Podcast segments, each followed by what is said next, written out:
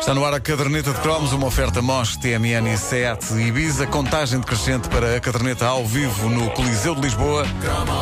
Na próxima segunda-feira e depois no próximo dia 27 será a vez do Coliseu do Porto. 8 minutos para as 10 da manhã, bom dia, obrigado por estar com a Rádio Comercial.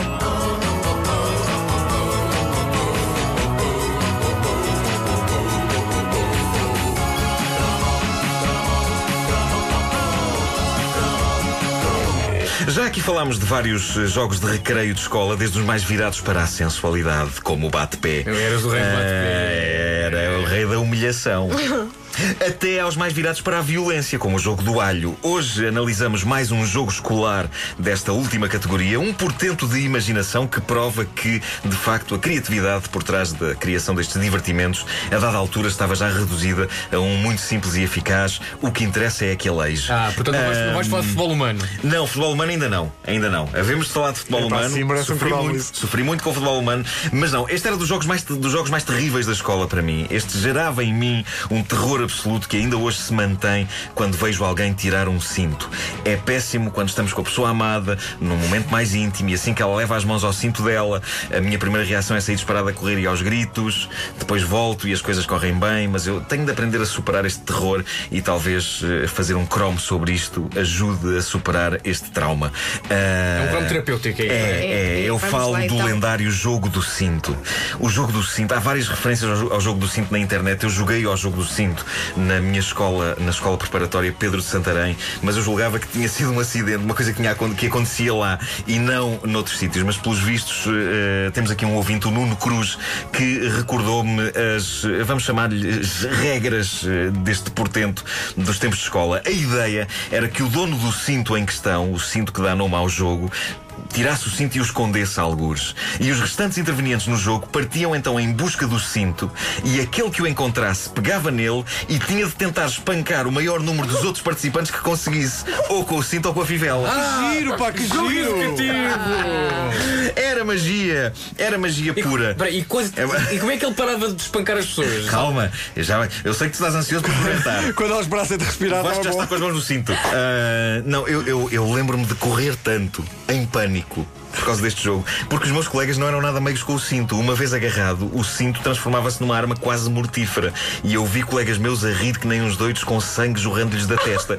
Ahm, havia, no entanto, algumas nuances nas regras. Eh, por exemplo, havia uma maneira de não levar com o cinto e que era tocando, por exemplo, num poste que ficasse definido como sendo aquilo que na apanhada se chamava de coito. Coito, sim. Havia sempre o coito, nós estávamos protegidos. Nós, nós de pequenos aprendemos que o coito era uma coisa boa. E com o passar dos anos acabamos por descobrir que sim, que é, que é uma coisa bem. É uma coisa Muito bem- mais bem tarde do que queríamos, não é? Claro, claro. Mas não. aprendemos. Bom, mas eh, eh, quem tocasse no poste ficava livre de levar com o cinto e sim, havia uma ética e um respeito por toda a gente que conseguia chegar ao poste, exceto eh, por mim. Eh, por mim não havia respeito. Uma das maiores vergastadas que levei no jogo do cinto foi precisamente quando estava a tocar no poste. Mas é, isso é Com legal. um sorriso de orelha a orelha. Isso é batota. E eu estava aliviadíssimo porque estava livre de perigo.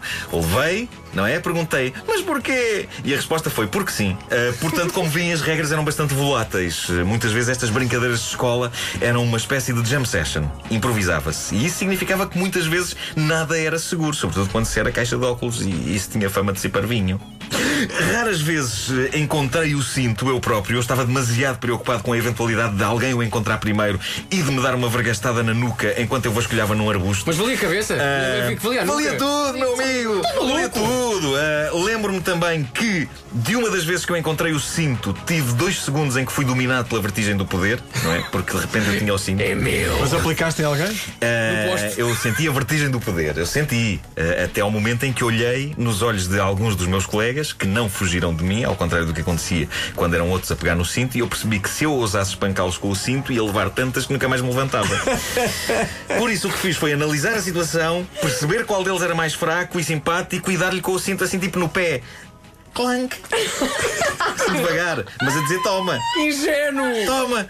Toma! Aliás, eu vou, tirar o cinto para demonstrar. Assim, tipo, assim, aqui no pé do Vasco. Foi tipo assim. Toma, já levaste.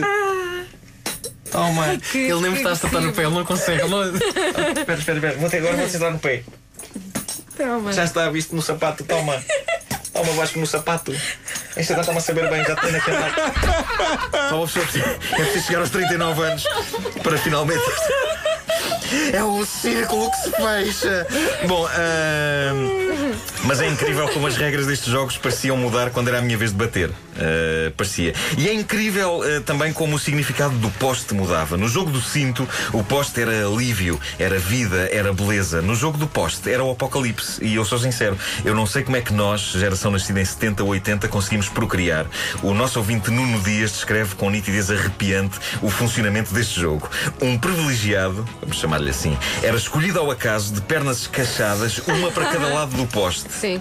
Eu gosto que ele use este era escolhido ao acaso. É evidente que não era. É evidente que não era. Ninguém ia pegar no tipo maior da turma. Agora vamos-te dar ali com toda a força. Bom, seguidamente colocam-se junto de cada uma das pernas do jogador e agarram-nas pujantemente. Apelam a todas as forças e puxam veementemente as pernas do jogador central, de forma a que a zona entre as pernas do mesmo seja impelida com estrondo de encontro ao poste. Que jogo mais parvo. É Este movimento é repetido vezes sucessivas até que o jogador perca a consciência ou eventualmente o poste seja derrubado. Ah, as regras destes são espetaculares, é pá, porque isto não tinha nenhuma razão. É o jogo, mas porque isto é um jogo a isto?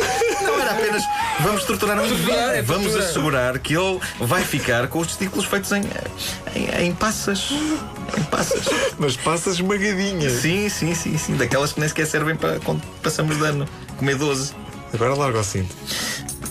Vasco, vai lá, queres o mais pequenito? Eu no Ribeiro não dou, que ele é, é alto. Vai, Por acaso, por acaso. Toma. Agora Toma- podemos. toma com o cinto. Agora fiquei com vontade de jogar Toma ao cinto. cinto. Está aflito o Vasco de dor. deixa-me lá esconder o cinto, vá. vai, esconde lá. Esconder o cinto. Cá está. Agora as calças estão-me a cair.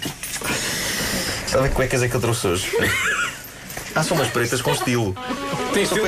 Tem uma chapinha e tudo à frente. Umas, umas cuecas com uma chapa. Diz. Ah, uma marca, não se pode dizer. É a marca da cueca. Vem numa chapinha. Nunca tinha reparado que estas cuecas tinham uma chapinha metálica. Puxa mais as calças para cima, que é para esconder a cola. Não, eu não tenho colã. A caderneta de cromos com Nuno Marco, uma oferta Mosh TMN e Seat Ibiza.